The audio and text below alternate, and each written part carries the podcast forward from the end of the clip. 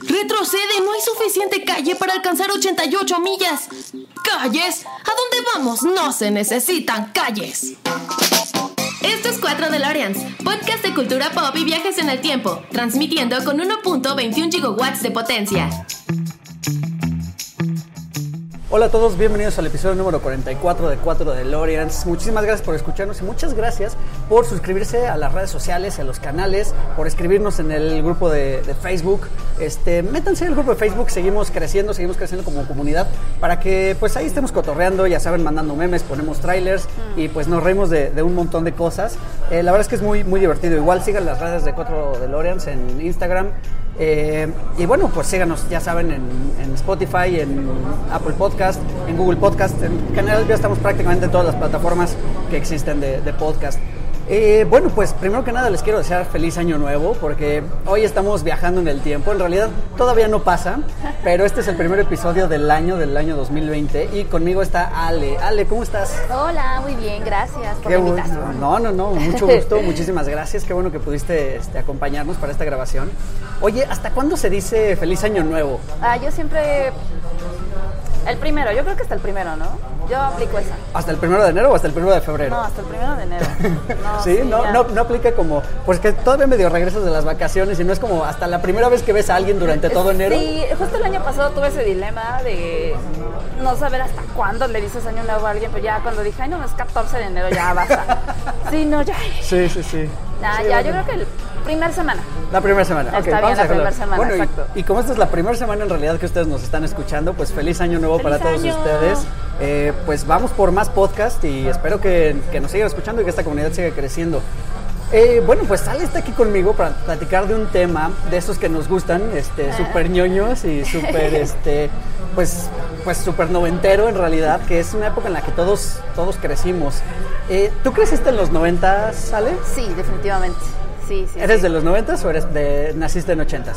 Nací en los 80 Ok, perfecto, Todavía. como muchos de nosotros. Como, sí, sí, sí. Muy Entonces me bien. tocaron todas las caricaturas de los 90 Exacto, exacto. Pues sí, este, entonces sí fue tu mero mole de estas caricaturas, porque en realidad, eh, no sé en tu caso, ¿no? Pero en el mío o en el mucho de, en muchos de los invitados que han venido, pues nos han contado eso, ¿no? Que sus papás los abandonaban frente al televisor y pues prácticamente fue el Canal 5, ¿no? El que nos educó. El que nos educó a todos, sí. bueno, en mi caso no tanto. Mi mamá sí me controlaba mucho la tele. O sea, Ok, ya haciendo como un recuento, creo que sí veía demasiada televisión. Pero creo que mi mamá sí me la medía muchísimo. Sobre todo por la tarea, ¿no? Ya sabes, de, no puedes. Me acuerdo de una vez que no terminaba yo mi tarea y iba a empezar Sailor Moon y no, o sea, yo así de, no mames, mamá, déjame ver Sailor Moon. Y este, y me acuerdo que cada rato según yo me paraba al baño, sí, es que voy al baño, voy al baño y mentira, o sea, me iba al cuarto de mis papás a prender la tele ok. para poder ver Sailor Moon, así bien que va, entonces se iban a comerciales y me regresaba disque a hacer mi tarea o Claro. seguir estudiando. Sí, la verdad es que sí me controlaban mucho, o sea, era ver tele llegando de la escuela, mientras comíamos, Ok, Después de la comida veíamos un último programa que era. No me acuerdo si el último que pasaba era Garfield o Alvin y las ardillas, que cierto. veía. Ah, ok, ok. Ya después nos poníamos a hacer la tarea y luego volví a prender la tele para ver Sailor Moon, este, Dragon Ball, Ajá. Pokémon, Medio, los, y Los los, Simpsons. Simpson, Terminaba mi día con los Simpsons. Claro. Sí. Sí, lo, y ahora de dormir. Ajá, exacto. Oye, muy bien. Oye, ¿y ¿tú fuiste de las afortunadas que tenían cablevisión en los noventas o, o no en realidad? Mm, ¿O pues solo siento que ya me tocaron más grandecitos, o sea, como por ahí de que ya tenía como nueve. Ok. Bueno, pero de todas maneras bastante afortunada. Porque, Todavía. porque sí, yo no tuve cablevisión ni ningún sistema de cable hasta la universidad prácticamente. No. Entonces yo soy hijo de la tele abierta prácticamente. Que Nickelodeon era la onda, la verdad. En aquel entonces, sí, Sí, era la onda. sí lo, lo maravilloso era ir a casa de un tío o de algún o de mi abuelo que tenía cablevisión y sí, ahí pasarnos horas también viendo Cartoon Network, este. Nickelodeon precisamente y ver también muchas de estas caricaturas y algunas otras que no estaban no nos habían llegado todavía. Entonces, Sí, de hecho, sí. A mí siempre me gustó más Nickelodeon que Cartoon Network, la verdad. ok. ¿Ahorita sigues viendo caricaturas? Eh, pues Los Simpson, eso sí, de ley no lo he dejado de Ajá. ver. Este, pues ya como más adultas, ¿no? Rick and Morty. Ok. Este, mm, ¿Vas al No día sé. ahorita en Rick and Morty? ¿Mandé? ¿Vas al día? No, no he podido ver casi nada. Oh. Creo que vi nada más el primer capítulo de esta nueva temporada. Ok. Mm, y veo, digo, no me considero otaku ni nada, pero Ajá. soy muy fan de Attack on Titan. Ok. Muy, muy fan. Y eso sí, es, es mi novela. Así de, ah, no me molesten, es mi novela. Ok. Eh, Attack on Titan es de esas que tiene un montón de episodios, ¿no? sí, bastantes. Creo que la primera temporada tiene como 25 episodios, Ajá. una cosa así. Sí. Súper larga. Sí, sí, sí. Fíjate que yo le, le quise entrar a Attack on Titan, pero la primera vez que la vi, la vi en japonés, este, con subtítulos, y la verdad es que me costó mucho trabajo.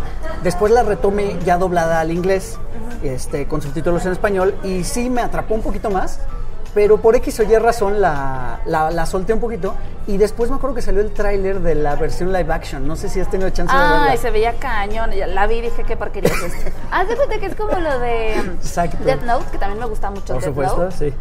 Pero sacaron la basofia esa de, De Netflix. Y dije, no mames, ¿qué es esto? Está sé. horrible, horrible, horrible, horrible. Sí, y es que el concepto de, de Death Note, la verdad es que está padrísimo. Es, este, Sí, es una gran está premisa. bien padre, sí. y, y la llevan a cabo muy bien. Bueno, no sé, hay como una segunda parte de la, de la, de la serie Sí, que hay como dos. un poquito. Ajá, la, que la primera es como Light Yagami, Ajá. que encuentra la libreta y empieza Exacto. como a hacer uso de ella. Y la segunda parte es de cuando está trabajando con L. Con L, ajá. Con L. Sí. Este, y empieza a hacer ahí como, ay, no, no, yo no hice nada, ¿no? O sea, Exacto. Sí, a mí, a mí me cae muy mal, o sea, como que a mí la serie ya de repente me pierde un poquito, digo, me sigue gustando muchísimo toda en general, pero me pierde un poquito cuando sale esta niña, que se me olvidó su nombre. Sí, no recuerdo ahorita el nombre también. Castrosísima. Ajá. Así, ah, sí, y que empiezan a salir más, este... Fíjate que los, demás personajes no me molestan. Ella es la que en particular digo, Dios, ya que se muera. pero ya, digo, Sí. ay, qué ñoña. Oye, saca una duda. La película de Netflix no termina, ¿verdad? Con todo lo de la, lo que vimos en la serie. No, Queda según como a la yo no. mitad, Ajá, más o menos. exactamente. Yo creo que quisieron probar esta fórmula de ahora, le seguro pega, nos va increíble y hacemos otra parte, ¿no? Pero Claro, sí, no, no tuvieron. Sí, no, nada que ver. La verdad es que sí estuvo, estuvo muy mala. Oye, pues qué bueno que seas eh, fan de las caricaturas. La verdad es que me encanta, me encanta eso. Porque precisamente, pues del tema que vamos a hablar, eh, son de todas estas caricaturas que nos fueron eh, ayudando a crecer. Te, te mandé en la semana una listita, no sé si pudiste revisarla. Bastante amplia. Eh, sí, la verdad es que está un poquito amplia, la verdad. Pero creo que abarca de todo, ¿no? De, de todo lo que vimos más o menos en esta época. Y fíjate, cuando estaba haciendo la escaleta me di cuenta que muchas no llegaron a finales de los noventas. Muchas se quedaron como a la mitad, nada más. Sí, totalmente. Y la mayoría empezó en los 90. Sí, Justo en 1990, 91. Sí. Que a mí me tocaron, la verdad, muy chiquita. O sea, en los 90 era un bebé. eras pequeñita, Casi. sí. Sí, porque el- dentro de la lista que le mandé a Ale, le había puesto yo los Thundercats. Sí, y no. de plano ella, así no, no la vio. no, nunca la Este, vi. Creo que es una generación más para acá, más de nosotros, los Thundercats, Halcones Galácticos. No. eh, pues sí, un poquito más. Tampoco vi X-Men, la verdad. Que creo que ¿No ya es más para acá, pero no la vi. Ok, sí, la vi. X-Men sí es de esta generación. Sí, Eh, pero no, nunca me llamó la atención. Yo era muy fan de Batman. Eso es a lo que te iba a preguntar. Bueno, pues si te parece, entramos en tema con la Sí, lista, ¿te ok, late? ok, ok. Ok, bueno, pues la primera que, que, que tengo aquí en la lista es Los Rugrats de 1991 y tuvo nueve temporadas. Esta sí, para que veas, llegó hasta el 2004. O sea, la última 2004. versión fue en 2004. Sí. Hasta Y- que llegó Bob Esponja y le dio en la torre. Correcto, es Sí. verdad, es Sí, verdad, sí, es sí. verdad. Oye, ¿qué, ¿qué onda con estas aventuras de estos bebés? Es como, porque para empezar los dibujos son como medio bizarros, o sea, no están Son como un tan bien poco definidos. grotescos. De Exacto. hecho, uno de los dibujantes fue de los primeros dibujantes de Los Simpsons. Correcto, es verdad. Este. Si te das cuenta, en las primeras dos, tres temporadas, los Simpsons se veían como medio deformitos. Sí. Era porque era el mismo, el mismo dibujante. Ahorita no me acuerdo bien del nombre.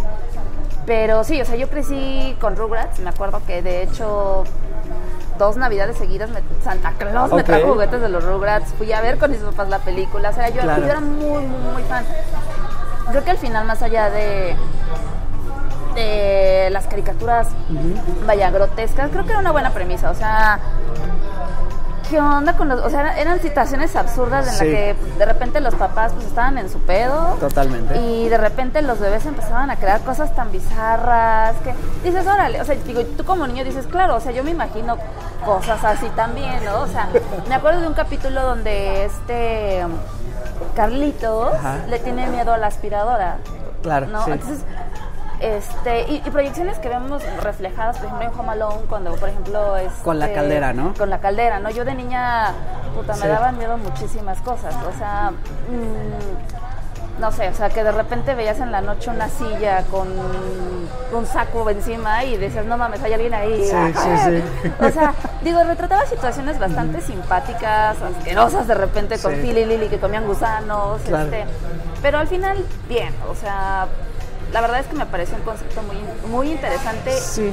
Que a la fecha, digo, ahorita, a- el fin de semana, no, cierto, sí, este fin de semana vi un par de capítulos Ajá. y sí, me volví a enganchar, dije, "Ay, qué padre. Sí, Lo sí lo disfrutaste. sí, Ah, fíjate que sí, o sea, como que me recordó a esa etapa de mi vida. Ya lo que de plano no me gusta son Rugrats crecidos, que ya creo que vi como tres capítulos en mi vida Sí. y dije, ay, no, ya, qué hueva. Sí, sí, sí. A eso te iba a preguntar si los habías visto Rugrats crecidos, porque fue como esta segunda etapa, así como cuando nos presentaron eh, los Picapiedra y luego lo hicieron a la inversa, que pusieron los, los pequeños A mí Picapiedra. me encantaban los pequeños picapiedras. Exacto, pero aquí lo hicieron a la inversa. Eran bebés y luego los crecieron, los hicieron Sí. adolescentes, como para acompañarnos, ¿no? También de que estábamos más o menos en una etapa, pues en teoría similar. Sí, claro. Y este, pero sí, con situaciones ya, pues sí, más de series que ya habíamos visto por ese entonces. O sea, ya habíamos visto eh, Aprendiendo a Vivir, ya habíamos visto Los Años Maravillosos. Eh, Nunca vi los años ¿Ya maravillosos. viste Los Años Maravillosos? No, me acuerdo, me acuerdo muy, muy, muy vagamente, cuando estaba chiquita, que mi mamá lo veía y a mí me, me ponía de malas. Ok. Yo así de, pon caricaturas, ¿por qué ves eso? O sea, Sí, claro. Bueno, sí, puedo "Quiero ver entenderlo. caricaturas, pues no, no, la Puedo entenderlo. Pero bueno, yo a la fecha sigo teniendo un crush con Winnie Cooper, entonces... Ah, muy bien. Eh, pero bueno, ya habíamos visto estas series, habíamos visto este paso a paso, eh, pues todas las que nos fueron acompañando también junto con las caricaturas. Entonces llevarlos a los Rugrats a ese ámbito como que sí, igual no fue del todo acertado. Eh, no sé cómo ha sido recibido ya por niños, a lo mejor la generación de ese entonces que no había visto este, Rugrats. Igual tendría que preguntarle a mi millennial de confianza por ahí. Según yo, ya no pegó tanto, o sea, por lo mismo ya ni siquiera la continuaron, según yo. Sí, sí, es posible que ya no. Sí. Pero bueno, está bien, pasemos a la siguiente. Y esto es, esta desencadena una serie de animaciones que hizo la Warner, que la verdad es que estaban muy bien. Eh, y eran muy divertidas. Y también surgieron, empezó todo con Tiny Toons de 1990. Ah, no sé si te tocan los Tiny Toons o no tanto. no, manches, es súper fan. Porque- tenía los cilindros, estos los, Puta, cilindros, cilindros que cambian de color. los tazos. Creo que tenía playeras de, de los Toons, Claro. me encantó. Sí, sí, sí, los, los cilindros que cambian de color, qué viejos somos. Sí, ay, Qué oye. buena onda. No, tú serás viejo, yo no. No, no, no, lo digo por mí, siempre lo he dicho, yo Muy ya bien. soy de una generación más allá un poquito. Este, pero sí, los Tiny Toons de 1990, que empezó con seis, bueno, tuvo seis temporadas y terminó en 1995. Aquí lo curioso es que era producida por Steven Spielberg Sí. y por Amblin, que era su productora, ¿no? La, Sí. la productora que nos entregó este, E.T., entre varias otras eh, pues, películas de la, de la época. Y pues tenían como todo este feeling, ¿no? De ser los... No sé si realmente la premisa es que fueran los hijos o por lo menos los parientes menores de los personajes de los Looney Tunes. Parecía que fueran como los parientes. O sea, de niña yo decía, ay, pues son sus hijitos, ¿no? ya, ya que lo analizas más, era como más. O sea, ni, no te daban a, que fueran, o sea, como familiares ni nada. Simplemente eran como la versión más pequeña de Sí. Tan Tan. Sí, y Sin también era- a familiaridades. Y también era una versión como medio adolescente, ¿no? Porque estaban en Sí, un tipo de repente. secundaria. De repente sí, Y claro. este. Y bueno, lo que me encantó de aquí es que también se. eh, pues exploraron como a todos estos personajes de, los- de los Looney Tunes, que no sé si tú fuiste muy afecta a ellos. Me encantaban los Looney Tunes. Por mi parte también, porque Me, los me sábados. divertían más que Mickey Mouse. O sea, como que Sí, Mickey Mouse era muy eran ñoño. más cagados. Y Mickey Mouse era como más blanco. Sí. ¿Sabes? sí, sí, sí. Sí. Sí, todo- de hecho yo a la fecha, el de Box Bunny y Pato Lucas en temporada de patos y temporada de conejos, me muero de la me risa cuando lo encantaba veo. el especial de Halloween, cuando Lucas es un cazafantasmas. Ah, claro. Buení, me la echaba toda, Claro, toda, toda, claro. la- me encantaba. Oye, hay por ahí una película donde Lucas encuentra un pozo de los deseos en una isla y pone un, ho- un hotel como súper de lujo, y llegan varios Ah, personajes y Speedy. González es como su como su achichincle. Achichincles, Ajá, sí. y al final, no sé, todo termina perdiéndose igual por la avaricia de, de este personaje, ¿no? Del Pato Lucas. Sí, creo que va conectado. Medio recuerdo, la verdad es que Sí, te no, no, juro que desde que soy tiempo. niña no lo veo. Pero medio recuerdo que todo empieza porque hay un tipo que está enfermo y entonces según esto le va a dejar su herencia a quien lo haga reír. Entonces llega Lucas y Mm. Por azares del destino, creo que por un pastelazo Sí, o algo así, sí. este, lo hace reír y el otro se muere de risa y le deja toda su fortuna. Con esa fortuna, pero creo que la condición era de que la usara para el bien. Con esa fortuna él crea como todo esto. Y entonces cuando empieza a hacer cosas malas, su dinero va desapareciendo. Sí. Que es una situación bastante divertida. Sí, la verdad es que está muy bien. Y bueno, este. Perdón que divaguemos un poquito, este, queridos escuchas, pero es que ya, bueno, ya saben cómo es el formato de, este- de estos Ah. episodios. Eh, pero bueno, salieron estas versiones pequeñitas de, de los Looney Tunes y pues lo que me encantaba, ¿tenías algún personaje favorito? O sea, porque exploraron a todos, o sea, de, de Box Bunny hicieron a los dos conejos. A- ay, se me fueron sus nombres A ahorita. Bugsy y a, Y a Buster. Buster. Ajá, estaba Dizzy, que era la versión pequeña de Taz. Este, Plucky. Plucky era mi favorito. Lucas. que era Plucky era ¿Sí? Sí, porque es que era este, igual que Lucas, era este personaje, pues no solo divertido, sino desesperado, enojón, Sí. que dices, güey, entre más te enojas, más peor te sale. Entonces a mí me daba mucha, mucha risa. Sí. Y el Mira, el Mira me encantaba cómo maltrataba a los animales. No que, vaya, se escuchó súper mal eso, ¿no? o sea, no que esté a favor, Sí, pero vamos a hacer un me statement de que Ale no maltrata a los No, animales. yo tenía un perrito, este, Coqui, que en paz descanse. Ok. Eh, híjoles, lloré como, o sea, yo la amaba, pero me acuerdo que luego la abrazaba tan fuerte que la pobre quería escapar y yo, no te vayas, yo te amo, y así, o sea, como que me daba, o sea, me daba mucha risa cómo la, cómo la trataba. Sí, sí, bueno, y es que sí son los niños pequeños en general con los animales, ¿no? Eh, eh, yo tengo unos sobrinitos que igual eh, juegan con el perrito de mi suegra y este y sí es de el perro y lo quieren jalar y yo lo paseo. y- Somos medio toscos de niños, Sí, ¿verdad? un poco, un poco así. La verdad es que sí. Eh, pero bueno, el Mira también gran personaje y por ahí el único que desentonaba un poco y que no me agradaba para nada, pero supongo que ese era su papel, era Max Montana, el ricachón. Ah, sí, de repente tenía sus, sus ahí como sus aciertos, me Sí. acuerdo, sobre todo cuando interactuaba con el Mira. Sí, es que sí era bastante antipático. Sí. Creo que su mejor participación haber sido cuando, para variar por estas épocas, que sacan todo lo de referente a un cuento de Navidad y tuvieron su versión también de un cuento de Navidad y Max era el- la analogía de, de Ebenezer Scrooge. De Ebenezer Scrooge. Ajá. Mm. Sí, fue, fue buen episodio. Y bien, bien por los Tiny Toons, que de ahí desembocó a la siguiente caricatura que quisiera platicar, que es Animaniacs, de 1993. Sí, súper fan, súper, súper fan. Ah, bueno, para empezar, yo creo que toda esta revolución viene desde los 80, cuando Spielberg, o sea, re- o sea creo que hubo una como revolución eh, de la animación desde Roger Rabbit. Correcto. Entonces, de ahí que empezaron, o sea, creo que, y creo que fue muy acertado y qué bueno que lo hizo, que Spielberg se empezó a meter a la animación y, y nos trajo joyas como fue Tiny Toons y Animaniacs. Animaniacs para mí era como, puta, de mis caricaturas favoritas a la fecha y es de las que sigo viendo y te juro, te juro que no me aburre, o sea, no sabes la risa, apenas estaba viendo hace poquito Katy Kaboom, no sabes la risa, la risa que me daba. Sí. Y cómo lo entendías diferente, ¿no? O sea, yo venía y decía, pero ¿por qué se enoja, no? Y ahorita la y me da mucho más risa porque digo, eh, Claro, ¿cuál quiero era su explotar, frase? ¿no? Su frase es que soy un adolescente y ustedes no me Sí. entienden. Y entonces, me daba mucha risa. Kikiribú, bueno, era lo más ajá. estúpido. O sea, creo que revolucionaron las caricaturas en, cua- en cuanto a crítica social se refiere, ¿no? O sea, Sí. digo, ya, ya venía haciéndolo Los Simpson a la par, pero eh, esta vino de, de la mano de un estudio clásico, ¿no? Que es Warner. Sí.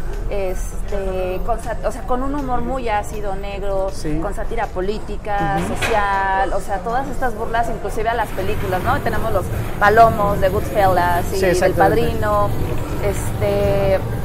Gracias a ellos tenemos a Pinky Cerebro, que después tuvieron su propia Tuvieron serie. su propia serie, correcto. Este, no sé, o sea, son muchos elementos, la verdad, de- desde la familia hasta, ¿no? O sea, la sociedad no- norteamericana sobre todo, que, que creo que revolucionaron las, las caricaturas. Sí, y plagado de cultura pop, ¿no? O sea, cultura Sí. pop que a lo mejor no nos llegaba en ese momento, porque sí, de pronto sacaban presidentes también, como dices, haciendo sátira política y, y esto de las películas, que quizá no nos llegaba tanto y a lo mejor pasó un poquito haciendo el símil como con Los Simpson, ¿no? Claro. Que, que de pronto nos mostraban en alguna película, sobre todo ya ves que Los Simpson hacían mucho de Stanley Kubrick, Sí. ¿no? Y era muy clásico, eh, por ejemplo, en mi caso con mi papá, ah, sí, eso pasa en la película tal, ¿no? Eso pasa en la película tal.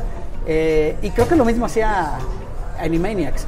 Sí, totalmente, porque era, era esto que se decía, que la, que la caricatura estaba hecha para adultos. O sea, yo, y, y ya analizándolo, creo que tiene para todos, ¿no? O sea, tiene chis- los típicos chistes de Sí. adultos como el hola enfermera, Ajá. hasta los más bobos como a este... um, Creo que es Waco, el que canta con eruptos. Sí, Yo de niña lo intenté y nunca me salió, o sea, lo que me provoqué fue un dolor de estómago, pero nunca me salió. O sea, digo, se iba desde lo más absurdo hasta lo más, ¿no? O sea, lógico para, Sí. para todos. Y, y eso creo que fue como la magia de anime. Sí, sí, sí. Sí, y aparte eh, también revolucionó en el sentido de que las caricaturas estábamos acostumbrados a ver un segmento o dos máximo en Sí. un periodo, ¿no? Y aquí normalmente eran tres o cuatro.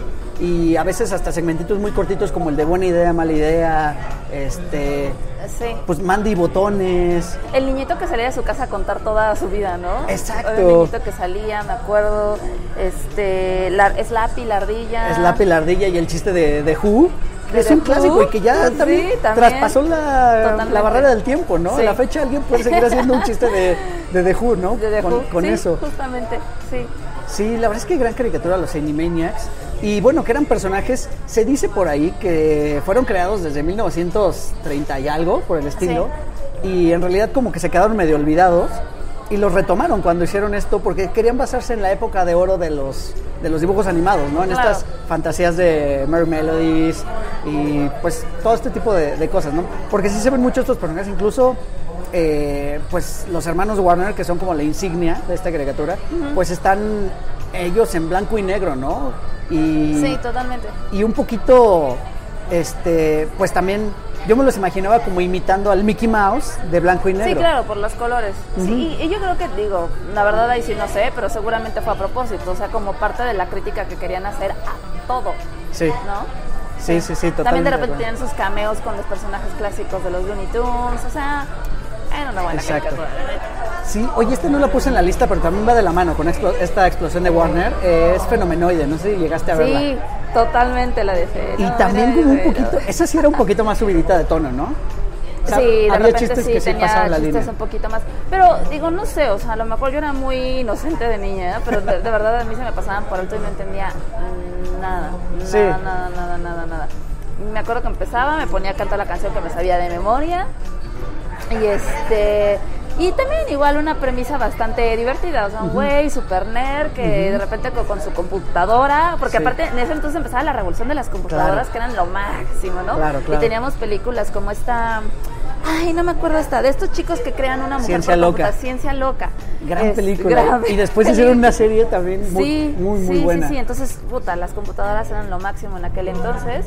Y llega esta caricatura que nos, que nos plasma justamente eso. Pero desde un tipo que literal se vuelve loco con las computadoras, ¿no? No es que se vuelva un genio, pero termina siendo como un superhéroe, como un antihéroe, ¿no? Sí. O sea, Sí, es algo más un- raro. Un antihéroe, un más un antihéroe y me lo imagino un poquito más como en el ritmo de la máscara, ¿no? De Jim Carrey, como muy, pues muy frenético, este y un poquito una mezcla también con Roger Rabbit de, Sí. este, de haces el chiste cuando se amerita, ¿no? Claro, Este, claro, claro.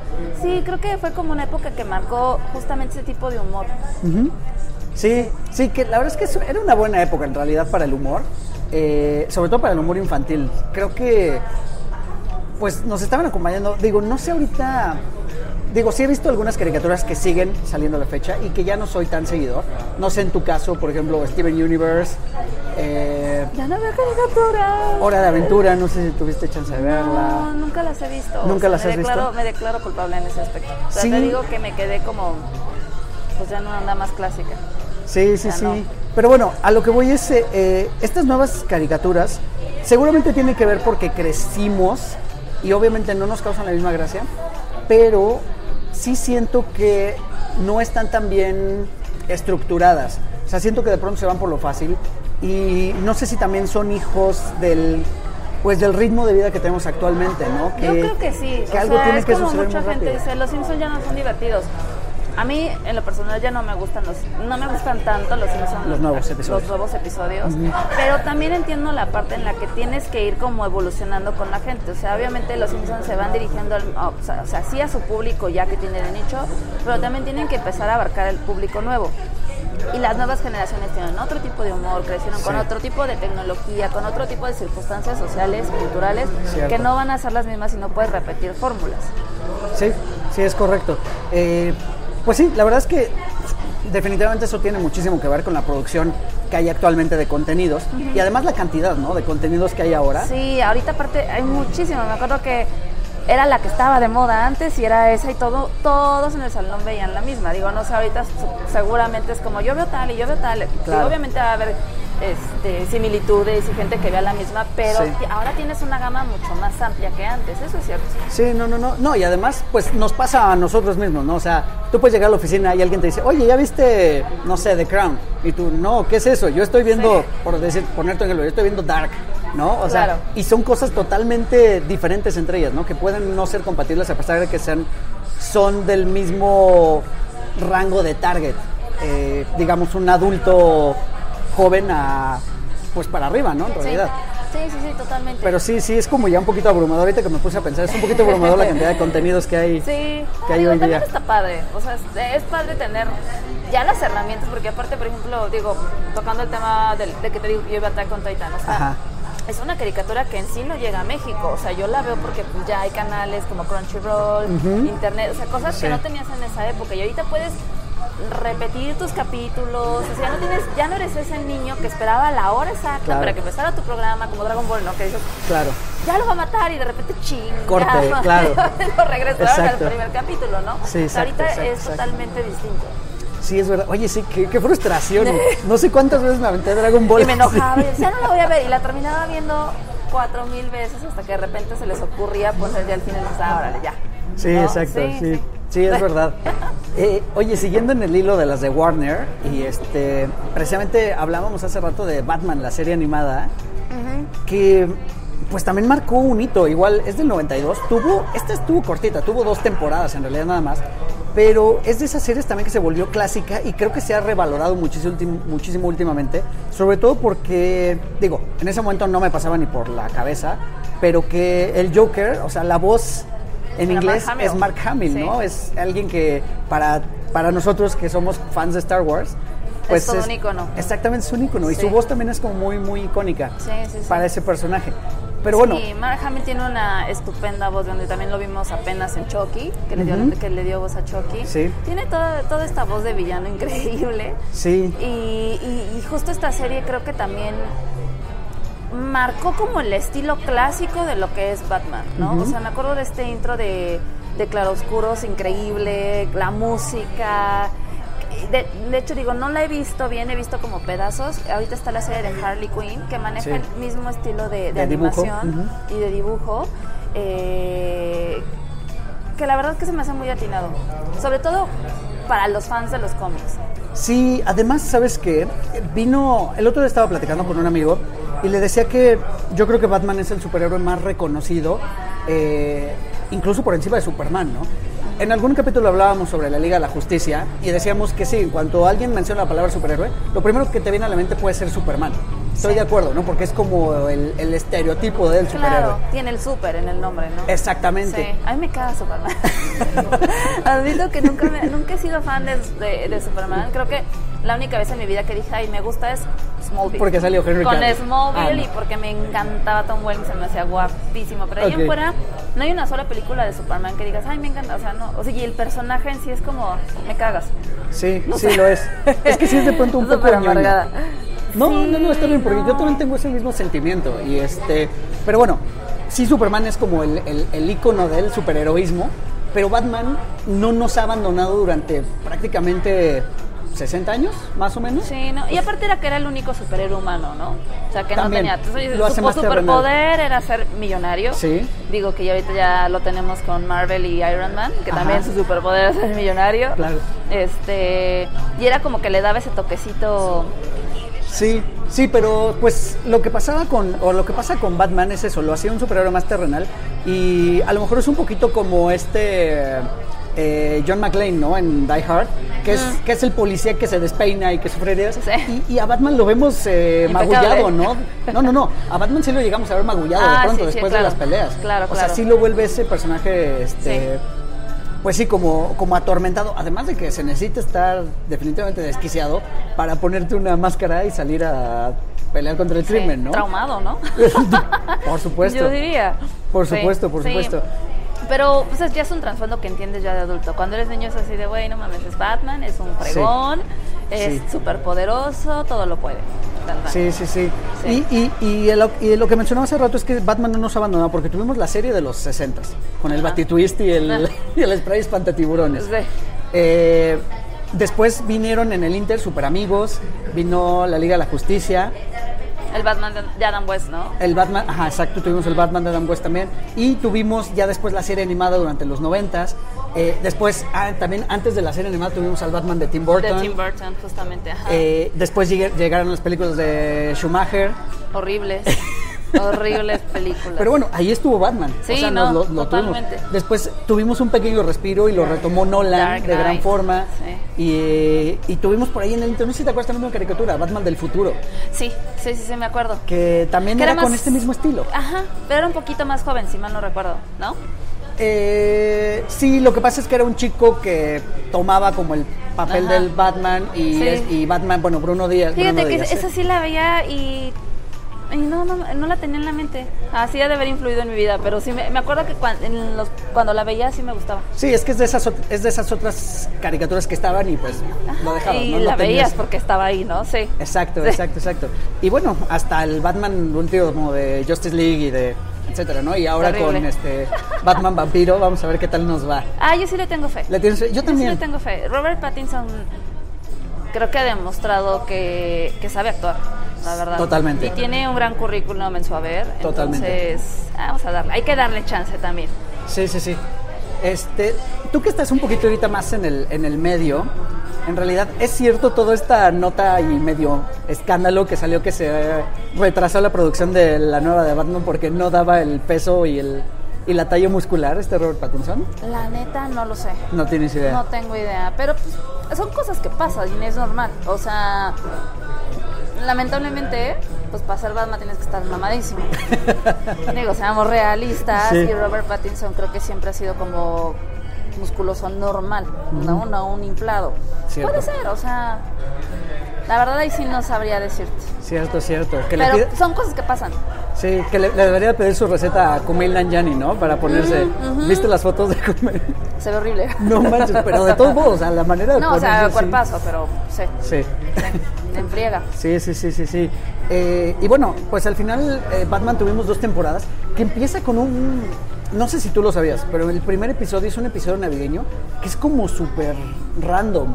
Eh, que el Joker se escapa de Arkham y se va volando en un árbol navideño, así tipo cohete. O sea, está como... Súper bizarro. Sí, sí, sí, muy no, surreal. No me acuerdo. Y tenía ese tipo de detallitos, ¿no? Pero fue una serie donde conocimos a gran parte, si no es que a todos los villanos Sí, de Batman. justamente eso es lo que te iba a decir, que creo que Batman ha sido como el único, digo igual, seguramente no, pero creo que como del- que, que ha tenido los villanos más icónicos y el que nos ha permitido mostrar toda la gama de...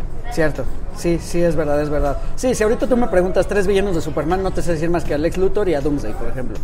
O sea, no te sé decir un tercero. Es que nunca he sido fan de Superman, entonces pues sí, estoy igual Sí, que tú. seguramente hay alguien que nos está gritando así, de, ah, ¿cómo pueden No, no, conocerlos? perdón. Pero bueno, y bueno, como que con esto se acabó la oleada de caricaturas de, de Warner y vamos a pasar a una serie que en realidad empezó en los 80s, que son Los Simpson, que empezó en 1989 Ay, sí. y eh, pues recién, hace 15 días, 30 años ya. cumplió 30 años, Sí, exactamente. mi caricatura favorita de la vida, a la Sí. fecha la veo. No me canso, digo, hasta la temporada 15. y la 15 no, es- no soy tan fan, pero hasta la temporada 15 la veo. Ok, ok. ¿Y sigues haciendo referencia a Simpson en la oficina? Todo el tiempo. Pero nadie me entiende, porque na- nadie, o sea, es muy poca gente la que no... No, en mi oficina no sé qué, con qué ¿Qué pasó? ¿Con qué pasó con esa infancia, pero no me entienden. Ya sé. Con mis amigos, pues sí, ya, ya, ya se la saben. ¿no? Sí, sí, sí. Y aún así luego de repente, ¿eso así, "Ay, Del episodio me tal. frustra que no sepas. Claro, claro, claro. Sí, Sí. Lo, lo que pasa mucho es que de pronto también tenemos. Eh, en mi caso ya no los he visto tan seguido como antes. Antes los veíamos una y otra y otra porque era lo que nos pasaba a TV Azteca en ese momento, ¿no? Ajá. Y a lo mejor te pasaban una temporada y luego la repetían. Si tenían la 1 y la 2, te repetían la 1 y la 2 hasta el cansancio, Sí. ¿no? Porque salía a diario. Y no sé si recuerdas una época en la que lo ponían dos veces al día. Sí, te ponían dos capítulos seguidos. Exactamente. Ay, yo era tan feliz. Por supuesto, Sí. por supuesto, por supuesto. Pero sí, esta caricatura también pues marcó un hito en la cultura pop porque hablábamos ahorita de Fenomenoide que brincó un poquito la línea. Los Simpsons la rebasaron, o sea, pusieron la vara muchísimo, muy alta en cuanto, pues, a la vida familiar, o sea, retrataron la vida familiar del americano, Claro. que es una cultura que tenemos tan cercana. Pero siento que fue gradual, porque al principio, digo, tú lo ves en las primeras temporadas, se enfocaban mucho a la crítica familiar, ¿no? Al, al ciudadano Sí. norteamericano típico, Sí. consumista, y de ahí se fueron como escalando a, a estratos este, culturales y sociales, no sé, ya, ya fuera de, ¿no? Este, políticos, Sí. religiosos, o sea, fue, fue de esas caricaturas que se atrevió a hacerlo. Digo, Correcto. no quiero decir que fue la fue pionera y que fue la única que lo hizo. Hubo programas como por ejemplo Dinosaurios, no sé si te acuerdas de la Ah, claro. serie de dinosaurios. Por supuesto. Fue la primera que digo, no sé, corríjanme si estoy mal, pero fue creo que de las primeras que retrató la drogadicción, por Ajá. ejemplo, ¿no? En este capítulo que Robin se vuelve vegetariano y está todo fumado porque pues todos sabemos ya crecidos que no eran hierbitas normales, ¿no? Exacto. Este Sí, o cuando se comen las cositas estas espinosas para ponerse bien mamey, ¿no? Ajá, justamente, o sea, todo ese tipo de cosas, de detalles, de, de- hasta, o sea, de su comida hablaba, de cuando este Fran y Earl no pueden tener relaciones, o sea, ya retrataba ese tipo de cosas Cierto. que los Simpson también retomaron, pero... eh, pero vaya, digo, eh, ellos avanzaron mucho más, ¿no? Y tan tan ha sido el éxito que pues a la fecha continúan. Digo, Sí. ese rumor a que ya se va a terminar, yo la verdad es que Lo desmintieron, ¿no? Sí, lo desmintieron. Este, Y menos ahora ya con Disney.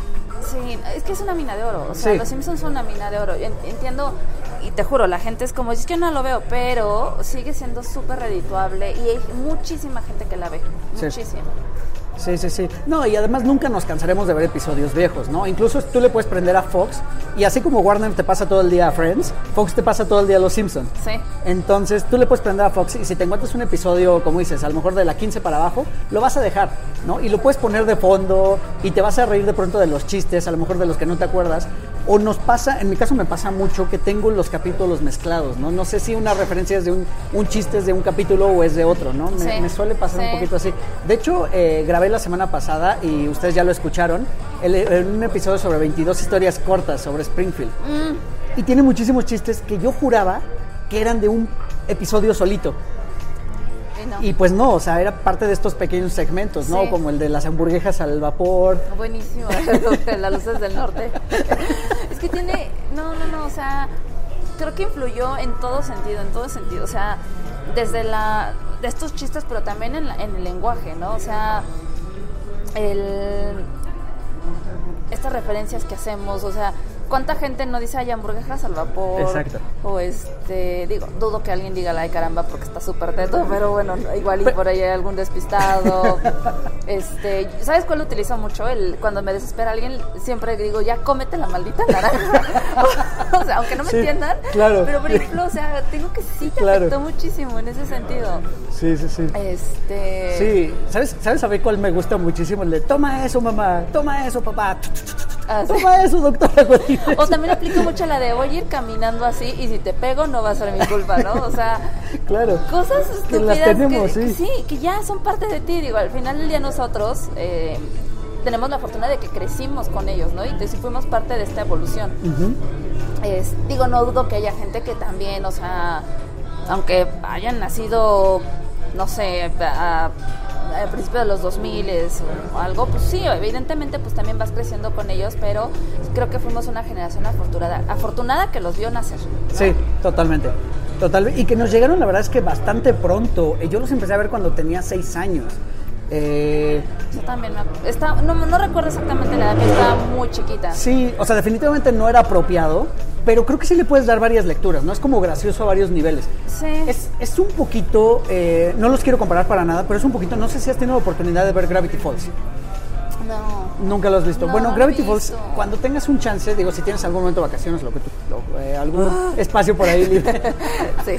Este, la verdad es que me gustaría que lo vieras, te lo voy a recomendar porque es una serie que pareciera muy infantil, pero tiene de todo. De hecho, uno, o sea, uno de los creadores es muy amigo del creador de Ricky Morty.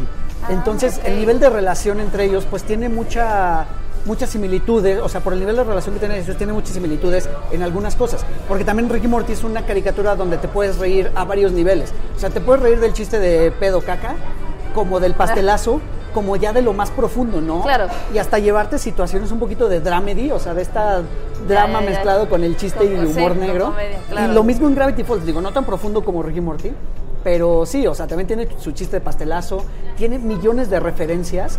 Eh, yo digo que es como un precursor, a lo mejor hasta de Stranger Things, ¿no? Porque pues son estos niños que están como en, un, en el bosque, en un pueblo de Oregon, que suceden cosas paranormales, Ah, ya. pero siempre en el entorno hay algo que está sucediendo. O sea, más allá de la trama principal y de los personajes principales que están platicando, en el entorno siempre hay un detallito que dices, wow, o sea, qué, qué nivel de detalle precisamente es lo que, lo Claro. que tiene. Te voy a recomendar, cuando puedas, échale Sí. un ojito a Gravity Ay, Falls. sí, la voy a ver. Y también tiene millones de fans eh, por el mundo, o sea, Lo sé, sí, sí, sé que es famosa, pero la verdad es que nunca la he visto. sí, sí, sí, cuando puedas. Pero No, bueno, vamos a regresarnos al, al tema, dejemos a los Simpson en paz por un momento. Ajá. Y quisiera hablar de entonces de una de tus favoritas, que ya nos contaste ahorita, es Sailor Moon. Ay, Sailor Moon. Del 92 al 97 tengo aquí, aunque creo que no es tan claro esa referencia. Creo que duraron un poquito más. Sí, no, yo creo que sí, ¿eh? O sea, es que al final, de acuérdate que la repetían muchísimo, muchísimo, y, y las caricaturas japonesas se manejaban de una manera distinta.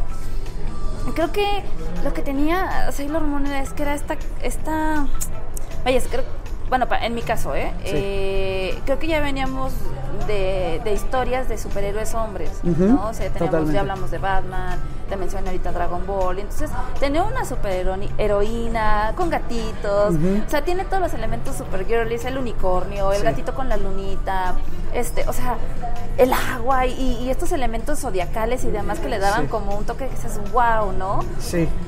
Eh, a mí me encantaba, de niña me, me encantaba, esto- me amaba Toxido Más, yo quería un Toxido Más, que también, o sea, llegaba a salvar el día con una rosa, ¿no? O sea, Claro. te digo, era era súper, súper, súper girly, ¿no? Sí. Y eh, digo, no sé si tú la viste, pero fue una de las primeras, y creo que los, creo que la animación japonesa siempre ha arriesgado a hacer a cosas así, pero una de las primeras que te impresionaba eh, personajes eh, transgénero, ¿no? Cierto. Había, ah, creo que fue en la última temporada, que había, no me acuerdo cómo se llamaban estas superheroínas que llegaban de otro universo, pero eran eh, eran cantantes, eran hombres, pero cuando se transformaban se convertían en mujeres. Eran ¿no? chicas, ok. Y uno se enamoraba de Serena, que era Sailor Moon. Y entonces ahí era como una onda rara. La verdad sí admito que yo de niña, y me pasó lo mismo con Ranma y medio, no entendí, como que sí me chocaba esta onda, porque no la entendía, ¿no? No por otra cosa así de, pero ¿cómo? ¿Pero por qué? ¿No? O sea, digo, y, y- y creo que eso fue revolucionario al final del día. Totalmente. Eh, se ha dicho mucho en este podcast que los japoneses van un paso delante de toda la humanidad en cuanto a cultura y en cuanto a innovaciones. eh, y pues lo dejan ver en muchos de sus contenidos, ¿no? Lo vimos también en Caballeros del Zodíaco. eh, Con Sean. Exactamente, ¿no? No, en general, los caballeros del Zodíaco eran personajes como muy hermafroditas. En realidad no, no tenían rasgos tan varoniles. Eran un poco también. No, no, pero va de la mano con la animación japonesa. La animación japonesa siempre se ha caracterizado por estos ojos enormes. O sea, digo, ya Sí. todo el mundo lo conocemos. Pero lo que es cierto es que también ellos son los primeros en retratarnos como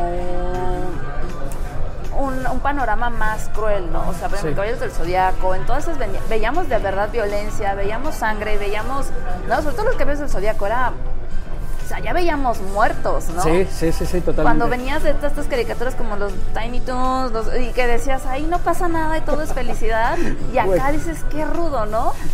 Digo, yo crecí normalita, quiero creer.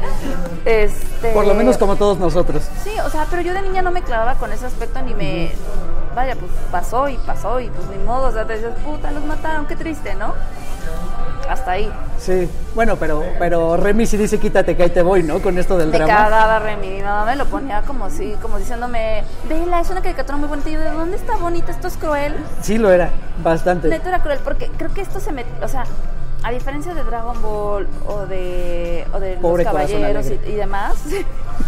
Sí, ven, porque pues, ¿sabes? Estos güeyes están peleando, ¿no? ¿No? Y, y son superhéroes y son Sí. súper fuertes. Acá no, te estabas metiendo con un niño indefenso, con crueldad animal, con abuso infantil. O sea, que ya eran otras cosas que digo, no sé. Yo como niña no las entendía. No Oye, las o sea- entendíamos de esa manera, pero estaban ahí plagadas. Ah. O sea, sí estaban ahí Sí, yo decía, muy pero presentes. ¿por qué no? ¿Sabes que sí veía mucho Heidi? Que también es un dramón. Heidi es un dramonón, pero no dejaba de ser esta historia muy blanca. Sí. Porque no veías lo que veías en, en Remy. O sea, no, la- el máximo drama de Heidi fue cuando se la llevan a vivir a Frankfurt. No, nunca llora, nunca se ya. le muere el abuelo. No, ¿verdad? Nunca. El que se muere es el señor Vitalis. Sí, y esa es otra caricatura. sí, no. Cierto. Ujú. O sea, era otra cosa totalmente distinta. Claro. Sí, no, no, no, tienes razón. Ahora, bien lo mencionas. Como niños teníamos Dragon Ball, teníamos los supercampeones, teníamos Caballeros del Zodiaco. eh, vino toda esta ola japon sí, de caricaturas japonesas Exactamente, que llegó por el, por, el, por el 7, gracias al 7 y Cari 13. No sé si No recuerdas un poquito ese no. periodo. Que en algún momento fue cancelado porque una organización de señoras se puso en contra eh, y dijeron que estaban pasando cosas del diablo. Y creo que se fueron a plantar hasta fuera de TV Azteca. Ay, no me tocó. Bueno, no me acuerdo de eso. Pero bueno, cancelaron esto de Cari 13 y cancelaron muchas de las series que, que nos pasaban. Órale. Este, y entonces llega Sailor Moon, como dices. Antes un poquito estuvo Candy Candy, no sé si. Me cagaba Candy Candy. Es que también era un medio drama, ¿no? Era una tonta. O sea, la llegué a ver porque me acuerdo que mi prima era súper fan y, coleccionaba el álbum de estampas y me obligó a coleccionarlo con ella. Me acuerdo que me cagaba porque yo decía, no entiendo nada. O sea, no se me hacía como divertido, ¿sabes? A lo mejor era una niña muy básica.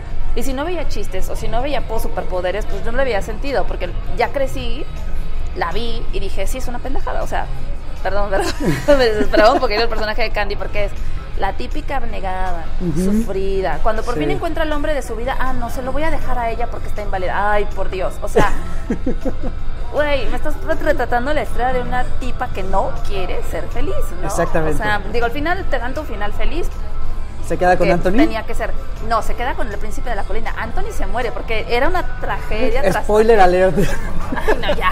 Es una caricatura que ya tiene más de 30 años. Quien la vio, la vio. y Quien ah, sí, no, no, la verdad es que ni idea, no sabía, yo nada más tenía presente al Anthony tontería, o pero- sea, era la típica huérfana, la adoptan, la maltratan, se enamora de alguien, ese alguien se muere, se enamora de otro, ese alguien se muere, se enamora de otro, ese alguien se muere. O sea, y así era toda la historia. Sí, sí, sí, sí, sí. Cada que se enamoraba de alguien, digo, a lo mejor es muy apegada a la realidad ahora que lo pienso, pero cada que se enamoraba de alguien era tragedia.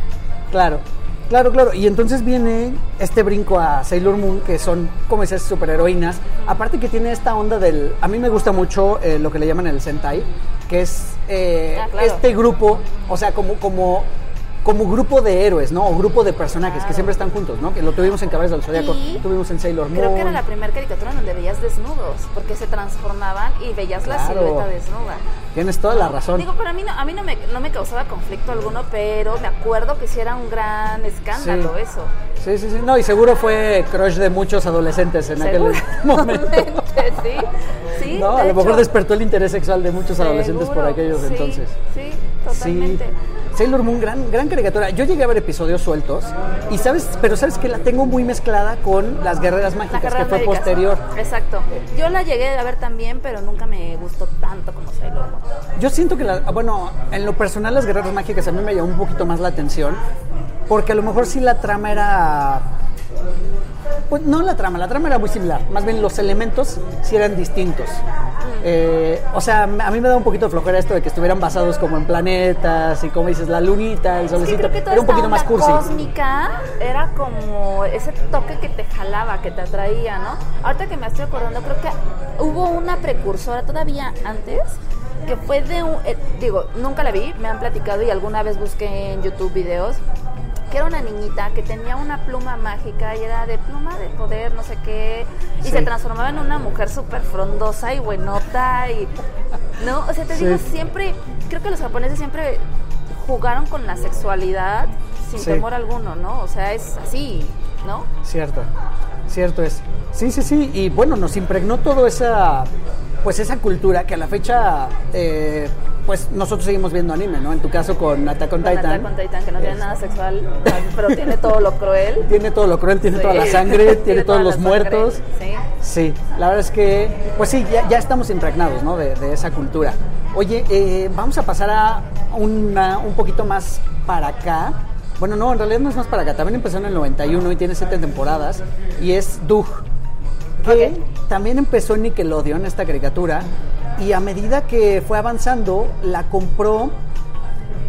¿Cómo estuvo? El- no la compró directamente Disney, creo que era de una subsidiaria de Nickelodeon. Y Disney absorbió a esa subsidiaria y sacó como el resto de las, De de la las serie. temporadas ajá, de la serie. Sí, Si te soy honesta, yo me acuerdo que, veía tú, pero me acuerdo que estaba muy, muy, muy, muy, muy chiquita. O sea, la recuerdo entre sueños. Me acuerdo de su perro, Chuleta. Ajá. Yo decía, no manches, es un perfecto nombre para un perro. Cuando tengo un perro le voy a poner Chuleta. No pasó, obviamente.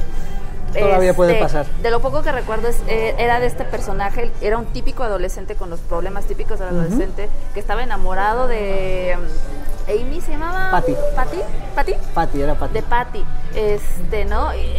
Estas típicas, este acciones que haces por querer impresionar y los amigos y la familia, y o sea, ¿no? O sea, creo que era una, una, una historia bastante sencilla. Eh, y me acuerdo mucho que me conflictó, yo así de, pero ¿por qué es azul? ¿Pero por qué ella es verde? Porque, ¿no? O sea, como que creo que era una animación que también al final era revolucionada, como los Simpson, ¿no? Que eran personajes amarillos, ¿no? Claro. Este, aquí eran personajes de la vida real, pero los veías, bueno, no de la vida real, obviamente, pero eran humanos, supuestamente. Este, que los veías de colores y me acuerdo que yo de niña decía, ¿pero por qué? ¿No? O sea, Sí, exacto. no recuerdo mucho, la verdad, si te soy honesta, sí la veía, no me acuerdo mucho de la serie porque estaba muy chiquita cuando la vi. Sí, la verdad es que es, es eso, es una buena serie que se vino ya con todos estos problemas de un adolescente eh, y que nos siguió acompañando durante mientras fuimos creciendo, la verdad. Eh, y te digo, yo la veo más del lado de, no sé si te tocó aprendiendo a vivir. eh, Es que, mira, o sea, obviamente sí estaban dentro de, de mi época, por decirlo así, pero como era niña, todo lo que no fuera animado no lo veía. No te llamaba tanto No la me llamaba atención. a menos de que fuera Sabrina, a menos de que fuera Clarissa lo explica todo, Claro. o Le temes a la oscuridad, o Goosebumps. Claro. De ahí en fuera, o sea, tenía que haber un elemento como mágico. No me acuerdo de una, de una serie que se llamaba El mundo secreto de Alex Max, que era una niña alien, ¿no? Entonces, a menos de que no tuviera este toque infantil, lo demás era como, se me hace muy serio y no entiendo. ok, ok, sí, Sí, entiendo no, por dónde no va. lo vi, perdón. Sí, pero bueno, haciendo la similitud, a eso más o menos nos llevaba, ¿no? A, a hacer, como ya lo mencionaste, este, este adolescente que se enamora, que tiene problemas de adolescente, que está creciendo. Por ahí seguramente hay episodios de que le salían barros o cosas por el Creo estilo. que sí, O sea, sí. no, no lo dudo ni un poquito. Y, y bueno, este también me llama la atención que sí fue larga, o sea, llegó casi hasta el inicio de los 2000, ¿no? Porque en los 2000 ya vivimos un cambio de de- en, el, en el estilo tanto de las animaciones como en la temática. O sea, porque ya para los 2000 llegó Bob Esponja. eh, Era súper fan de Bob Esponja. Muy fan. A Es la grandiosa. Fecha, a la fecha lo sigo viendo en Netflix. Sí, Bob Esponja No, me- me a mí también me gusta mucho. Mi hermano me, mi hermano me molesta porque dice, ¿cómo te gusta esa? O sea, Ay, es increíble. pero la verdad es que sí, tiene, tiene muy buenos episodios. Sí, sí. Yo hubiera sido súper feliz del Super Bowl de hace un par de años que saliera más Bob Esponja, ¿no? Todos, sí, todos querían decir, no manches. Sí. Pero, pero bueno, pues eh, cambió y bueno, pues se quedó justo en ese límite, del límite de 1999. Oye, Ala, se nos está terminando el tiempo y nos faltan varias por tocar.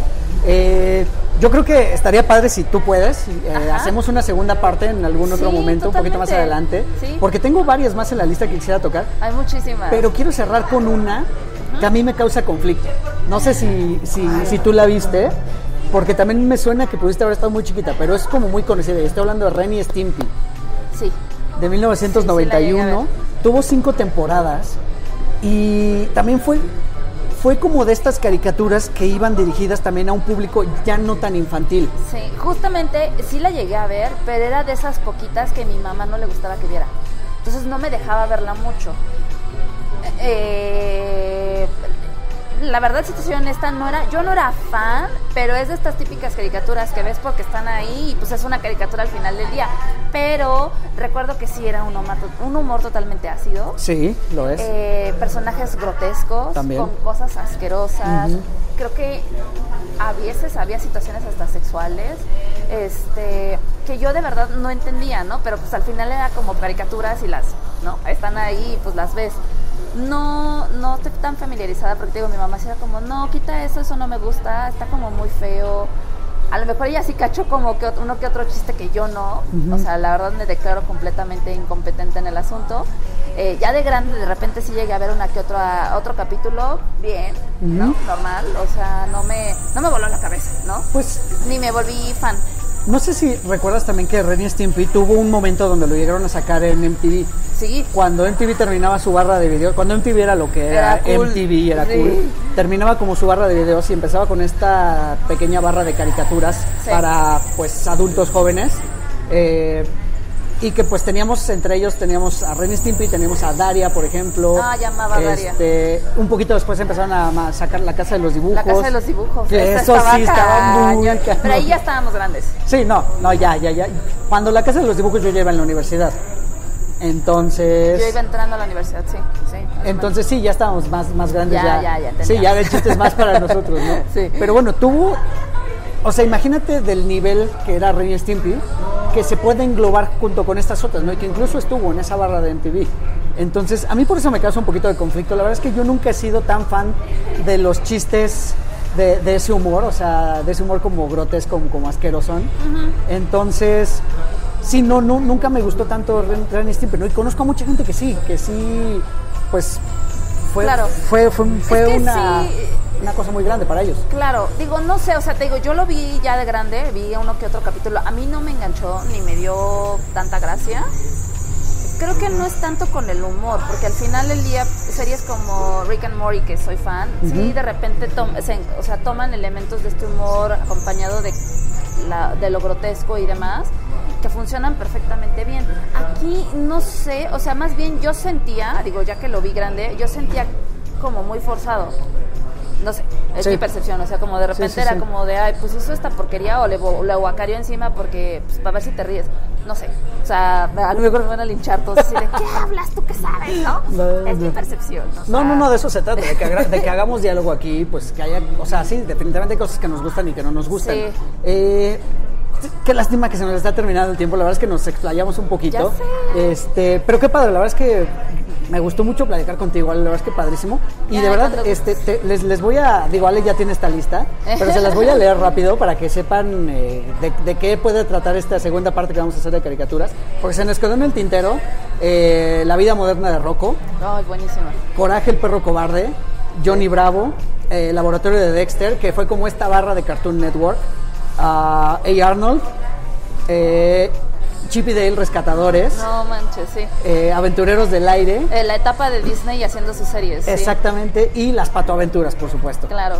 Y entonces, este, Ale, pues si me permites invitarte otra vez a hacerte la invitación, Claro, pues sí, nos, sí, nos vemos, nos en- vemos próximamente. pronto para hacer esta segunda, esta segunda parte. Oye, antes de que nos vayamos, quería preguntarte sobre, digo, podemos hablar ya porque eh, ya espero que todos los que fueron fans ya vieron esta película y que pues se está dando vueltas Ah, todavía claro. por ahí en el, en, el, en el internet y en Twitter y en Facebook y está como todo en llamas con respecto a los fans. Eh, y pues quiero preguntarte tu opinión de Star Wars, porque sé que eres súper entusiasta de Star Wars. Soy súper este, tú, una de tus fotos por ahí de perfil estás en- con el halcón milenario. Sí. Este, entonces, quería ver qué, qué te había parecido esta última película. Eh, mira, como te había platicado antes, en, tras bambalina, fue una película que yo llegué con cero expectativas, ¿no? O sea, la verdad es que si te soy honesta, no he sido muy fan de esta nueva etapa de, de- de películas. Siento que, que Disney no supo como, no sé, o sea, no quiero decirlo, pero a lo mejor no, no, no hubo, no supo cómo tomar bien la película y, y aprovechar los mejores elementos. Vaya, o sea, por ejemplo, el episodio 8 creo que fue, digo, todo el mundo lo dijo, o sea, es como una repetición de lo mismo. Eh, The Last Jedi me acuerdo que me había gustado, la vi el fin de semana antepasado para prepararme, según yo, para la nueva película y de repente dije, no man, esto, esto está como muy chafa, ¿no? O sea, como que, ay, no, aquí sí. Digo, al final creo que es buena, creo que es de las mejorcitas, creo. Pero ya con esta, con esta nueva entrega, llegué con cero expectativas, salí y dije, ah, sí me gustó. Eh, digo que conforme iba caminando hacia el coche, yo decía, no, pero esto sí fue una mamada. no, espérate, esto también fue una mamada, ¿no? O sea, creo que digo, para resumirlo todo completamente, creo que es una película de mucho fanservice. No creo que esté mal, pero creo que lo- se vio como muy forzado. Sí. Este personajes que ni al caso, o sea, la lámpara esa Dio, Ajá, la la lámpara, esa esa que, creo que es como un intento de meter a Pixar o Por supuesto, sí, sí, no lo había visto así, pero sí. Este, No tiene sentido alguno. Digo, ¿puedo- ¿Podemos decir spoilers? Por supuesto, Ah, sí. perfecto. Digo, ya estamos en 7 de enero. o ya sea, viajamos al futuro, estamos en bajamos 7 al- de ah, enero. claro, claro. Eh, que Leia se muera, ven, ya, me morí. Es como, güey, no mames. O sea, Claro. de repente entiendo, entiendo que aprovecharon este cortes de de este de Leia para meterla en la película, pero sea, de repente la veía súper digitalizada y dices, no mames. Sí, claro. No. Eh, era, eh, o sea, eh, todos los elementos de Harry Potter que vi, yo dije, no, mames, estoy viendo Harry Potter, o sea, Claro. ¿no? Eh, Palpatine se muere igual que, que Voldemort. Esta, esta, esta pelea al final de soy todos los Jedi, yo soy sí. todos los Sith y yo soy todos los Jedi, tengo el poder, ¿no? Y que al final Sí. dices, bueno, para el fanservice debo admitir que sí me emocionó escuchar la voz de Qui-Gon, la voz de Yoda, la voz de todos, de todos estos Jedi que, pues sí, te pegan en la nostalgia y dices, ah, qué chido, ya después dices, ay, qué mamada, ¿no? El, el beso innecesario lésbico del innecesario. final que dije, pues esto qué, o sea, está bien, pero siento que Disney como que no lo, lo fuerza, ¿no? Y no tiene sentido alguno. Eh, la tensión sexual entre Kylo Ren y, y Y Rey, Rey, que al ajá. final se, se disuelve en un beso y, dices, y se desvanece. Claro. Y dices, ay, por Dios. Este. De repente el Avengers Assemble, cuando salen todas las naves, Sí. dices, ay, bueno, ¿no? Que de repente llegan. Este. También Finn y este Poe. Puta, ya es, güey, ya bésense también, o sea, no. Sí, sí, es O como no. mero con el cerdito, ¿no? Ya vamos, vamos a besarnos para romper la tensión. Totalmente. Entonces como que de repente sentía como elementos muy forzados que yo decía, Dios, o sea, no sé. Creo que esta es una saga que, que neta ahí sí nos marcó a generaciones. Estoy hablando desde mi abuelo, mi papá, mis tíos, yo misma, niños a la fecha, ¿no? O sea, esta sí es una, Sí. es, es, es una película que marcó a todo mundo, ¿no? Y creo que se mereció un mejor, un final más digno. A lo mejor digo, no sé, creo que pues no le puedes dar gusto a todos. Habrá quienes sí les gustó. A mí, si me preguntas en mi particular punto de vista, creo que creo que se escaló demasiado. Creo que de repente que sí se resuelve. Pues ya sabemos de dónde viene Rey. Se, se resuelve todo eso, pero deja muchos cabos sueltos, ¿no? Claro. Este y, y no, o sea, como que no, como que siento que se quedaron allá al aire, como que bueno, que siento que se ve la presión que sintió Disney de puta, no estamos, no estamos complaciendo a los fans, aviéntales a todos, ¿no? Y que salgan todos los viejos porque es lo que les gusta, ¿no? Entonces, de repente sale Harrison Ford, Claro. este, de repente sale Luke, vuelve a regresar, Bueno, todos vuelven en forma de fantasmas, En forma no en de forma de fichas. fichas, pero en forma de fantasmas. O sea, no sé, como que sentí que esos elementos al final de repente sí decía, órale, qué padre, pero de repente los sentí muy forzados. Sí, no, totalmente de acuerdo. Mira, yo resumiría esta trilogía en general. Te voy- bueno, quiero explicar un poquito mi punto rápido. Sí. Yo salí de esta película con un sentimiento raro. O sea, porque me gustó. Me pareció una buena película. Me pareció entretenida. No se me hizo larga. La disfruté muchísimo. Por supuesto que todos los momentos de fanservice fueron de, órale, qué, qué padre, qué bonito. Pero sí estos elementos forzados que mencionas, yo para adentro quería explotar así de, no, ¿qué están haciendo? ¿No? Y es que quisiera resumir toda esta trilogía en una sola palabra, que es desastre. O sea, creo que esta trilogía Sí. fue un completo desastre. Eh, como dices, episodio 7 fue casi una copia calca del episodio 4. Sí. Eh, episodio 8 hizo cosas diferentes, sí. ¿Las Sí. hizo de la mejor manera? No. Creo que no. No. Eh, toda esta parte tan criticada del casino y de que no lleva nada. Eh, Fíjate que, Pues- que- cosas que rescato, por ejemplo, Finn era un personaje que me cagaba, eh, o sea, le dieron el papel del más teto y loser Sí. de todos, ¿no? Aquí lo rescatan, aquí creo Sí. que hasta me cayó bien. pero Finn. traiciona lo que venía haciendo el traiciona personaje. lo que venía haciendo, pero te digo, o sea, es como que si- por eso por eso me molestó la película, porque siento que fue como de puta, arregl- ahora esta es la última y hay que arreglar todo el desmadre que hicimos, Cierto. entonces ya no se siente real, ¿no? O Cierto, sea, sí, sí, sí. ta- taradeces como vamos a matar a Chubaca. No, no es cierto, no se No murió. vamos exacto. a borrarle la memoria a ese Así Ay, ¿qué crees? es Ya la recuperó. Ay, güey, Sí. entonces ¿para qué? O sea, Claro. no, como que no, no, no, no Claro, te lleva claro. a ningún lado y dices, Y más en esta No sé, época que venimos de, de Game of Thrones, que sí se atreve a matar a sus personajes no, principales. sí. Que no me gustó el final, aclaro. No, no, no. todo Sí, no, nada me gusta. tenemos un episodio de, de Game of Thrones y creo que deberíamos hacer otro, este, para que, porque mucha gente está interesada en, ex- en externar su opinión sobre Game Sí. of Thrones.